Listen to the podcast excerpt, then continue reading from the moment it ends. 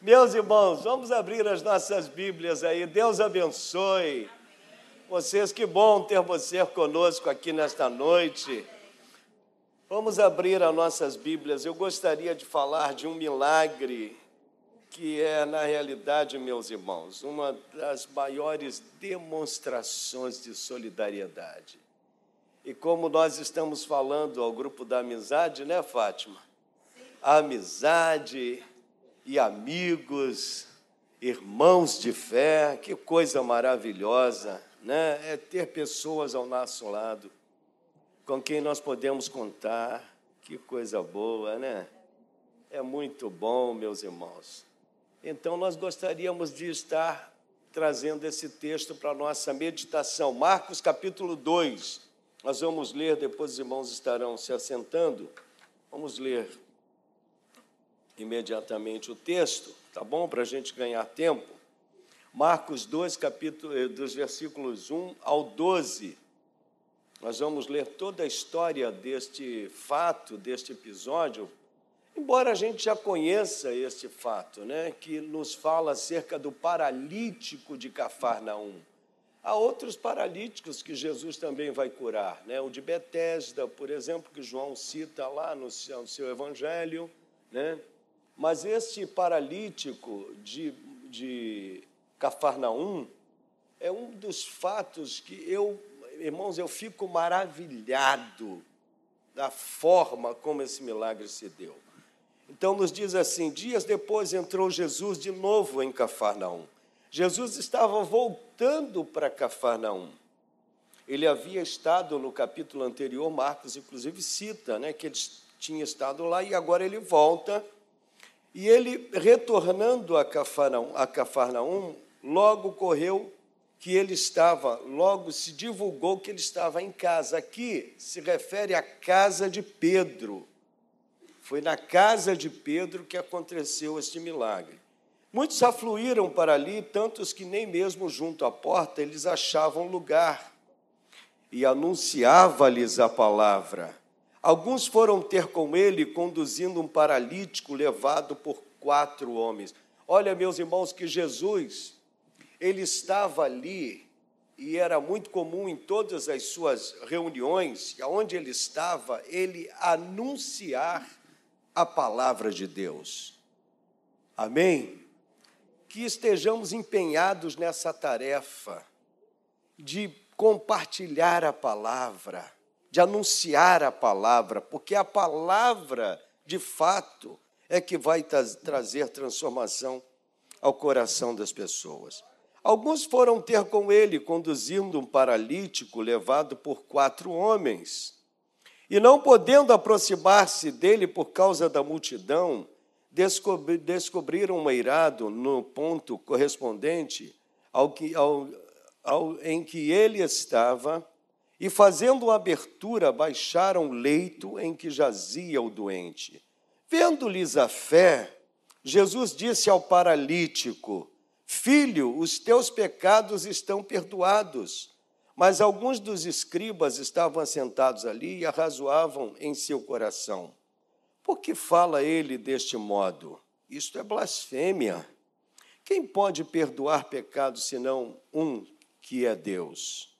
E Jesus, percebendo logo por seu espírito que eles assim arrazoavam, disse-lhes: Por que arrazoais sobre estas coisas em vosso coração? Qual é mais fácil dizer ao paralítico: Estão perdoados os teus pecados, ou dizer: Levanta-te, toma o teu leito e anda? Ora, para que saibais que o Filho do Homem tem sobre a terra autoridade para perdoar pecados, disse ao paralítico: Eu te mando, levanta-te, toma o teu leito e vai para a tua casa. Então ele se levantou e, no mesmo instante, tomando o leito, retirou-se à vista de todos, a ponto de se admirarem, todos, e darem glórias a Deus, dizendo: Jamais vimos coisa assim. Amém? Senhor, continua falando conosco e abençoa-nos ainda nesta noite. Nós te rogamos em nome de Jesus. Amém. Podeis sentar, meus irmãos. Este milagre se deu em Cafarnaum. E Cafarnaum era uma cidade ao norte da, da Palestina, meus irmãos. E foi considerada, inclusive, a cidade que Jesus mais operou milagres. Olha que coisa maravilhosa. O texto nos fala que Jesus estava voltando a Galileia. Né? Jesus tinha esse apreço, né? essa preocupação, ele tinha esta afinidade com a região da Galileia, porque afinal de contas ele havia nascido naquela região.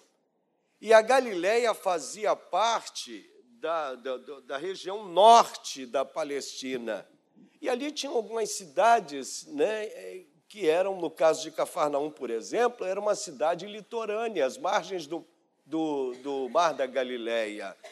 E era uma cidade em que as pessoas iam geralmente para descansarem. E Jesus era muito comum, ele ia a Cafarnaum e a Galileia, de um modo geral, e estava exercendo nesses dias ali o seu ministério naquela região. E, meus irmãos, este milagre nos chama atenção pelo fato de que ele nos fala de um tema tão importante. Na medida em que a gente lê esse texto, parece que a gente está vendo essa cena. Eu não sei se acontece, acontece com os irmãos, mas quando a gente lê esse texto, eu li esse texto, e a gente relê esse texto, a impressão é que a gente está vendo este fato, aqueles quatro homens se reunindo e ali, de alguma forma, tentando ajudar aquele paralítico. E uma das lições mais importantes que nós aprendemos inicialmente nesse texto é que Deus vai colocar pessoas ao nosso redor para nos ajudar. Nós não podemos abrir mão de pessoas que estão ao nosso redor, que estão ao nosso lado. E eu não estou falando, meus irmãos, apenas de família. É evidente que a nossa família são pessoas que a gente conta logo, né, no primeiro momento, quando estamos passando por alguma dificuldade. Mas Deus vai usar pessoas enquanto nós estamos é, é, é, é, é buscando o milagre, enquanto nós estamos buscando uma resposta de Deus, tem pessoas trabalhando ao nosso redor, tem pessoas intercedendo, tem pessoas orando por nós, e muito mais do que isso, tem pessoas estendendo a mão se for preciso. Tem pessoas que se colocam ao nosso lado, como esses homens o texto nos diz que eles se colocaram à disposição do paralítico, e meus irmãos, ali não tinha outra alternativa, porque aquele homem não podia andar. Há pessoas que não podem andar por si só, e Deus vai exigir de nós que nós estejamos ao seu lado, e se for possível, até carregá-las no colo, estender as mãos estar ao lado dela. Quantas pessoas que Deus coloca ao nosso lado e elas não sabem nem iniciar o caminho ou buscar uma resposta de Deus. E meus irmãos, note uma coisa: numa época hoje que nós vivemos, por exemplo, eu fiz até uma anotação aqui para deixar para os irmãos, no mundo em que nós estamos vivendo hoje, ele é pautado por dois princípios. O princípio do obter, quando se fala de amizade ou se fala de amigos, é o obter e o oferecer. Então, este mundo em que nós vivemos, as pessoas nos seus relacionamentos, a maioria dos relacionamentos giram em torno do que se pode obter num relacionamento. É comum as pessoas esperarem alguma coisa do outro, né?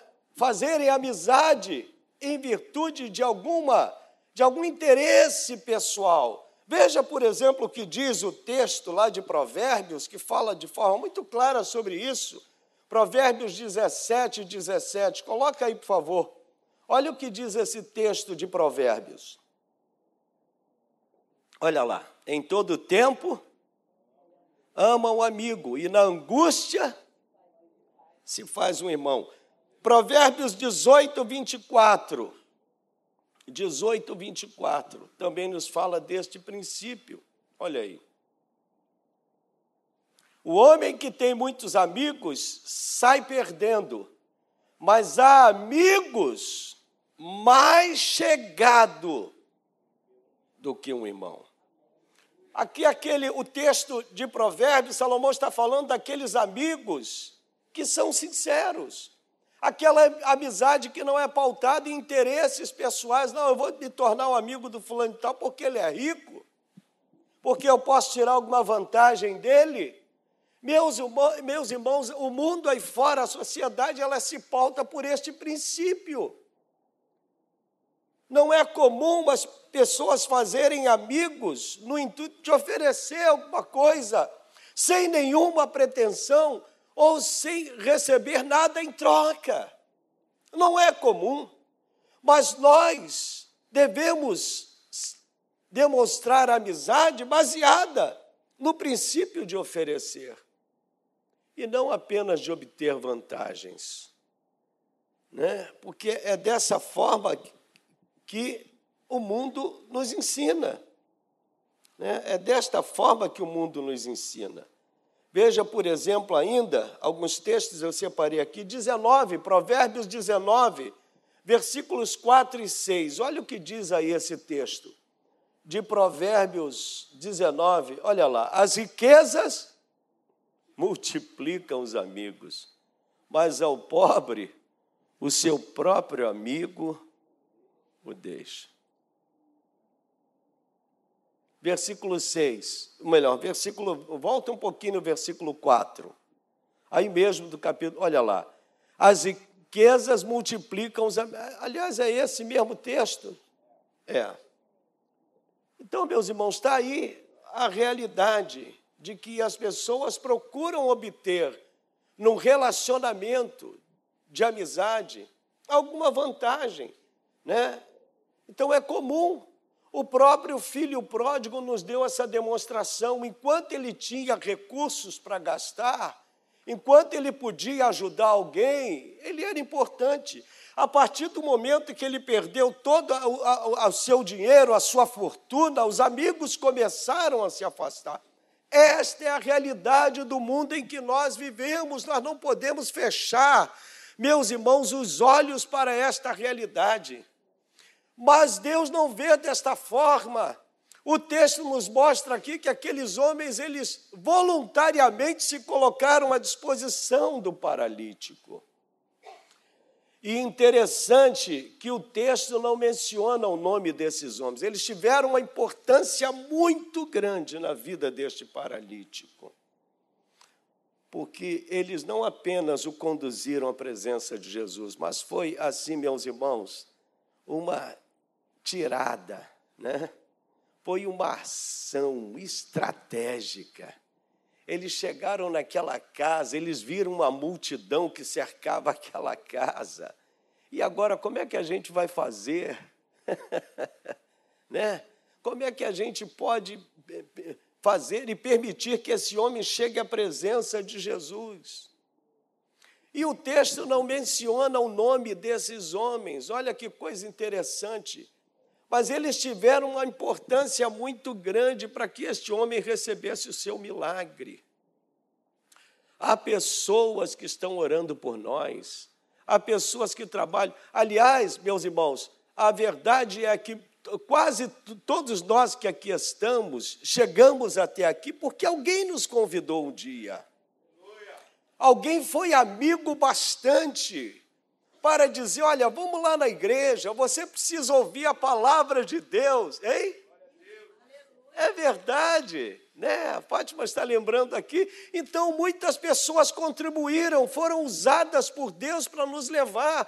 Eu, pelo menos há 40 anos atrás, um colega de, de aula, de sala de aula, me levou na Igreja Batista, lá em Vila Isabel, há mais de 40 anos atrás, e eu fui, né, além de outro colega, e nós nos convertemos naquele dia. Aceitamos a Jesus como nosso Salvador. E a partir dali, nós nunca mais deixamos o Evangelho.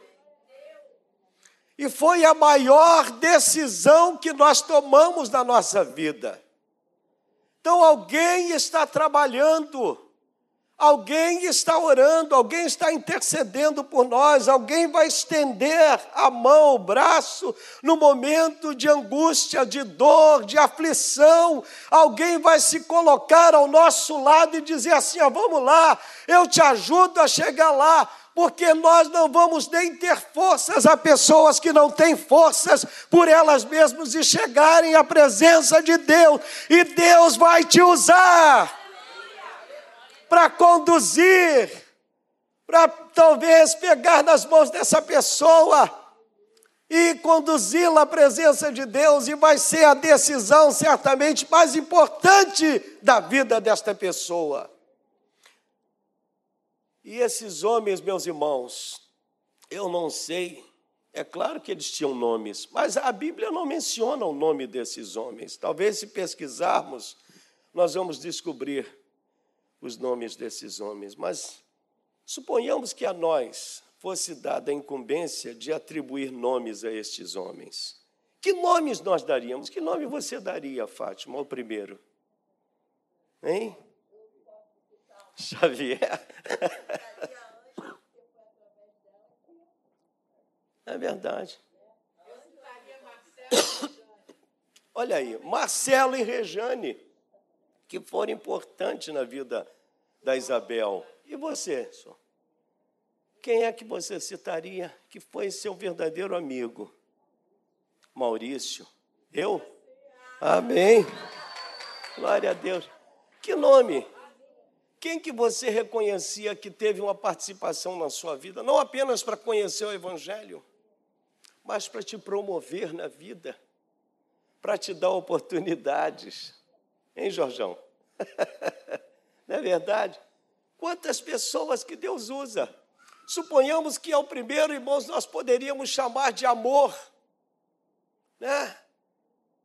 Este amor chegou e tomou o paralítico, mas ele não podia conduzir o paralítico sozinho. O amor é importante, o amor é a base de tudo. Suponhamos que o primeiro amigo deste paralítico, o nome fosse amor. O amor é a base de tudo. A Bíblia diz que Deus nos amou de tal maneira que deu seu Filho unigênito. E como nós precisamos, meus irmãos, exercer o amor, o amor que vem do coração de Deus, o amor que nós chamamos amor ágape, aquele amor que não tem interesse nas coisas dos outros, aquele, aquele amor que, que não julga a aparência, aquele amor que não, é, que não critica, né, do ponto de vista destrutivo, não, mas um amor que, que se coloca à disposição para ajudar. O amor amigo. E nós precisamos desta manifestação, a manifestação deste amor. Suponhamos que ao primeiro fosse atribuído, nós pudéssemos atribuir o nome de amor. Só que o amor sozinho, ele não podia conduzir aquele homem, porque ele era, afinal, paralítico. Talvez você sozinho não consiga levar esta pessoa que você está tentando levar. Você vai precisar de mais alguém. E aí surge então o segundo amigo. Aleluia. Que a gente poderia atribuir o nome de fé, quem sabe. Ou vocês poderiam atribuir um outro nome de acordo com a necessidade de vocês. Suponhamos que a gente pudesse atribuir. Agora não é mais o amor que está sozinho, agora tem a fé. Agora tem o amigo que se chama fé. E vai e aquele paralítico ia precisar de fé. Porque, meus irmãos, olha que coisa maravilhosa, o texto nos diz que Jesus olhou para o paralítico, mas o texto diz que vendo-os a fé, Porque Jesus não viu só a fé do paralítico, ele estava olhando a fé daqueles amigos. Como foi importante a ação daqueles amigos de pegar aquele homem, que naquela época era comum conduzir na sua própria cama, era uma cama que era removível, geralmente ele pegava aquela cama debaixo do braço e para onde ia, é, é, ele levava a cama e ficava deitado. A cama era, era, era fácil conduzir a cama daquela pessoa e conduziram a cama daquele paralítico com ele. E o objetivo era chegar à presença de Jesus. Ali estava o amigo que representa o amor, ali estava o amigo que representa a fé. Mas o texto nos diz que haviam mais dois. Quem sabe o terceiro amigo aqui a gente pudesse atribuir o nome de coragem, porque eles precisavam de coragem. Você, em alguns momentos da sua caminhada, você vai precisar de coragem. Você vai precisar de amigos que demonstrem coragem ao seu lado, que te encorajem a caminhar, que te ajude a, a lutar e caminhar e perseverar também. Talvez você esteja vivendo um momento como esse, você não se sente corajoso para tomar algumas decisões. Mas Deus está colocando pessoas ao seu lado que vai te encorajar, que vai te incentivar a tomar uma decisão, a alcançar o milagre. Meus irmãos, aquele paralítico, ele só precisava de um milagre na sua vida. Nós só precisamos de um milagre para nos tornarmos pessoas melhores neste mundo. Nós só precisamos de um milagre, porque o milagre que Deus quer fazer na nossa vida, o milagre que Deus faz na nossa vida, é um milagre que abrange toda a nossa experiência de vida neste mundo que muda o nosso comportamento, que nos dá um novo estilo de vida, que nos mostra um novo caminho. E nós precisamos apenas de um milagre. Era o que aquele paralítico esperava, era receber o milagre de um dia poder andar com as suas próprias pernas. E Deus tem te chamado com este propósito também. Meus irmãos, a experiência de salvação, ela é individual em algum momento, mas em outros momentos Deus deseja nos usar para abençoar pessoas, para abençoar familiares, para abençoar vizinhos, para abençoar colegas de trabalho. E as pessoas vão vir a você certamente porque sabe que você é cristão,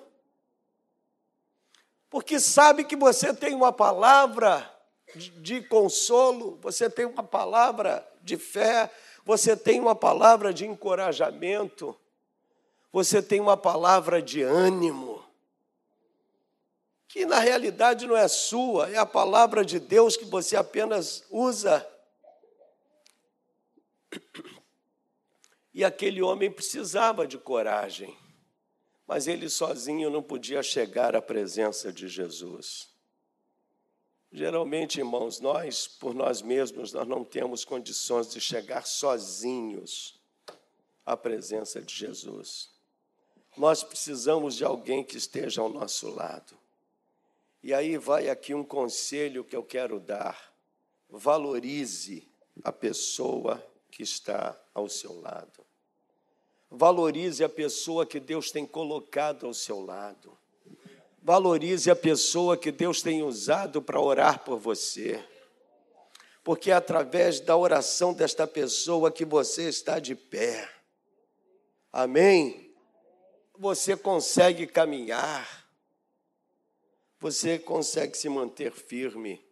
E aquele homem, além do amor, além da fé, além da coragem, ele precisava também, aqui, né, o texto nos mostra que surgiu um quarto amigo. Olha que grande privilégio, ser conduzido por quatro. Mas não tinha outra forma. Ele não podia andar. E aí surge então um quarto amigo que já tinha sido convidado pelo amor, pela fé e pela coragem. Quem é este quarto amigo? hein? Aí cabe a você atribuir um nome a esse quarto amigo. Quem sabe perseverança, né? Para vencer, em decisão. Olha aí que coisa maravilhosa. Então você precisa. Eles chegaram à casa de Pedro, onde estava Jesus, e a multidão era muito grande. Né? Às vezes nós precisamos tomar decisão, porque nós vamos chegar e nós vamos encontrar uma multidão. E essa multidão, em algum momento, vai nos tentar impedir de nós chegarmos à presença de Deus, meus irmãos. E aqueles amigos, eles não desistiram, e aí eles tiveram aquela, né, aquela orientação, eu creio, de Deus, da parte de Deus, de abrir o espaço no telhado e olha que coisa maravilhosa, eles desceram a cama exatamente aonde estava Jesus. E aí não tinha jeito, imagina as pessoas olhando para o teto, gente, o que, que está acontecendo aqui? O que, que é isso? E de repente desce aquela cama com paralíticos, quatro descendo, dá licença aí, gente, vamos liberar o espaço, porque esse homem precisa ser curado hoje. O milagre dele chegou hoje. E aí abriram estrategicamente um buraco no telhado, porque naquela época se dava para fazer isso. Hoje, evidentemente, que seria mais difícil uma casa de laje ter que quebrar, não tem como. Mas eles estrategicamente tiraram né, toda a cobertura do telhado e meus irmãos, eles desceram estrategicamente aquele homem aonde estava Jesus Cristo. E Jesus ficou tão maravilhado com a inteligência daqueles homens. Jesus ficou tão maravilhado com a fé daqueles homens, meus irmãos, que ele não teve outra alternativa, outra forma, senão curar aquele homem, ah, perdoando seus pecados. E com o perdão dos pecados vem a cura. E meus irmãos, nós chegamos a entender que a nossa vida neste mundo só tem significado se nós ajudarmos os outros. Para que, que estamos aqui? Por que, que nos convertemos? Será que é para nós nos isolarmos num canto e dizer agora eu vou desfrutar da minha salvação, agora eu vou desfrutar do meu Deus, agora eu vou buscar a Deus somente aqui na minha. Mas Deus tem colocado pessoas ao longo do seu caminho para que você contribua de alguma forma para Deus mudar a vida dessas pessoas também. Nós estamos falando de amizade, nós estamos falando de solidariedade, nós estamos falando de voluntariado. Nós temos um trabalho aqui na nossa igreja, meus irmãos, que eu admiro muito. Olha como eu admiro este trabalho aqui em Irajá.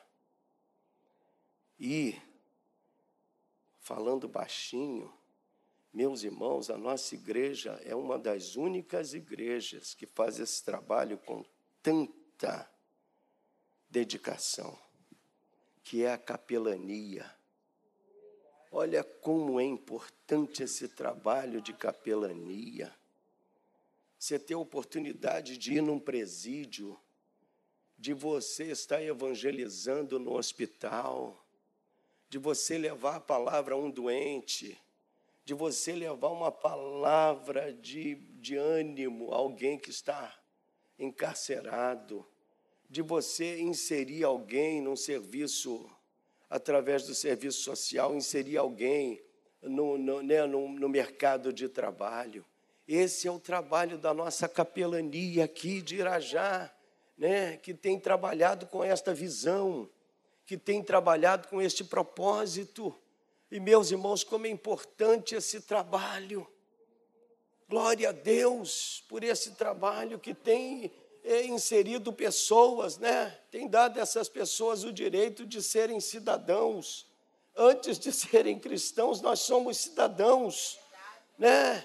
Nós temos alguns sonhos pessoais, nós temos alguns, algumas, alguns desejos pessoais. E como é bom encontrar um grupo de pessoas que nos permite alcançarmos os nossos sonhos. Isso é maravilhoso. Então, louve a Deus por você fazer parte desta família. A nossa igreja é uma grande família. A nossa igreja é uma família que se reúne todos os domingos no, durante a semana e nós nos preocupamos. Nós temos PGs, nós temos encontros, temos consagrações, além das nossas reuniões públicas, culto, enfim, evangelismo. Nós somos uma grande família e é muito bom fazer parte também desta família, porque esta é a família que vai morar no céu como a igreja relevante para a minha vida, como a igreja contribui para o meu crescimento, como a igreja me ensina a ser uma pessoa amável, como a igreja me ensina a ser uma pessoa dedicada, compromissada, como a igreja me ensina a cuidar dos meus filhos, como a igreja me ensina a amar a minha esposa, como a igreja me ensina a amar o marido, como a igreja me ensina a amar as pessoas, como é importante o papel da igreja. Nesse sentido. E aí, meus irmãos, nós precisamos também de perseverança. Amém? Porque certamente nós vamos precisar perseverar para chegar lá. Amém? Os amigos do paralítico se concentraram naquilo que podiam oferecer. Se concentre naquilo que você pode oferecer, não apenas naquilo que você pode obter.